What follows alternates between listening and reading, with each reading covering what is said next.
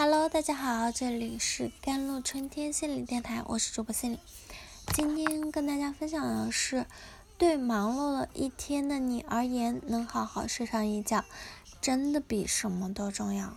我们的下篇啊，接着我们上一期所说的，这是第三点，熬夜真的会让人长胖，就是。宾夕法尼亚大学的学者研究表明，睡眠也会增加人们对高热量食物的渴望。他们做了一些，嗯，一组试验，发现与每晚十点就入睡的被试者相比啊，凌晨四点入睡的被试者，比夜间均多摄入了五百五十卡路里的能量。更不健康的是，这些能量都来自于高脂食品，原因是。熬夜会引起人体的激素紊乱，导致我们在热间食欲的亢奋。熬夜引起的肝脏功能紊乱，让毒素过多堆积在身体中。再加上长期熬夜影响生理健康啊、心理健康啊，让人们在焦虑情绪中不知不觉摄入更多的卡路里。那毕竟谁都能拒绝半夜十二点的夜宵的诱惑呢？长胖也就是顺理成章的事情啦。第四点就是，熬夜还会增加癌症和猝死的风险。有些人认为啊，熬夜会增加猝死和患癌的概率，完全是危言耸听，并不。早已有研究研究表明了，昼夜紊乱的人可能会增加癌症的风险。因为除了宏观水平上的生物钟，我们的体内的器官呢，甚至细胞都有自己的生物钟，不断扰乱它们的生物钟，就可能增加患乳腺癌呀、结肠癌呀，或者卵巢癌呀，或者前列腺癌等疾病的几率。那近来常常出现在新闻中，让人闻风丧胆的猝死呢，也和熬夜有关系吗？所以，经常熬夜的人，不论是生理或者心理、外在还是内在，都比不上熬夜或者有更大的压力和更高的风险了。你还敢肆无忌惮的熬最美的夜吗？二零一八年呢，北京朝阳医院睡眠呼吸中心发布了中国睡眠质量调查报告。报告中有一个扎心的数据啊，百分之八十三点八一的被调查者经常受到了睡眠问题困扰。好好睡觉似乎成为了困扰当代人的一大难题。对于不同的个人而言，熬夜的原因各有不同啊。工作嘛，学习嘛，报复性的熬夜啊，或者单纯的入睡困难，尤其是报复性熬夜的群体，白天时间都给了工作时间，拖着。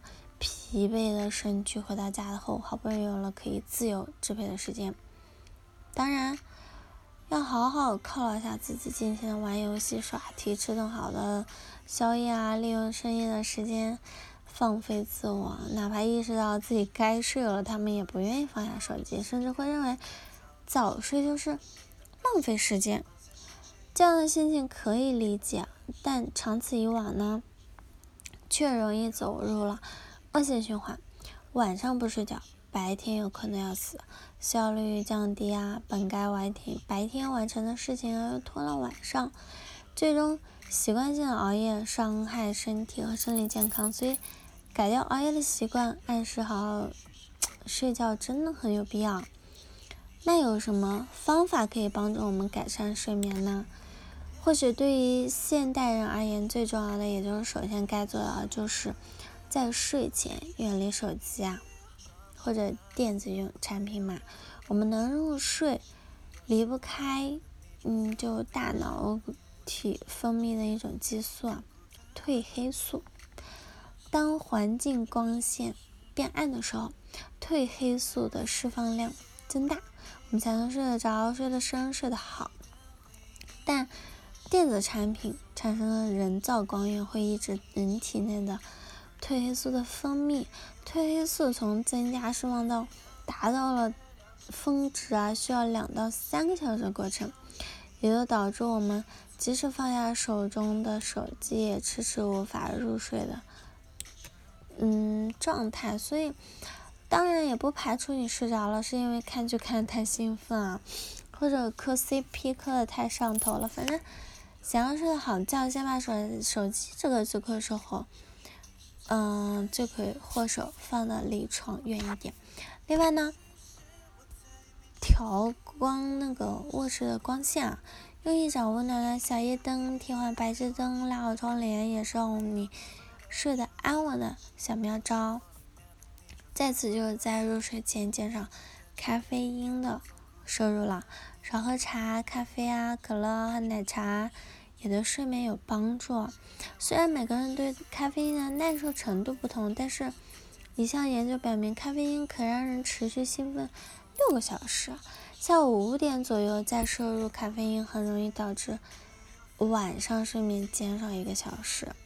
所以，如果你是很难入睡的人士，那这些快乐水还是尽量控制在五点以前，或者是早上喝啊。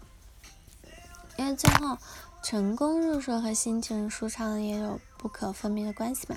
如果你感觉到压力太大、过于的焦虑，可以在睡前做瑜伽，戴上耳机，嗯，播放白噪音或者舒缓的音乐，它们可以帮助你。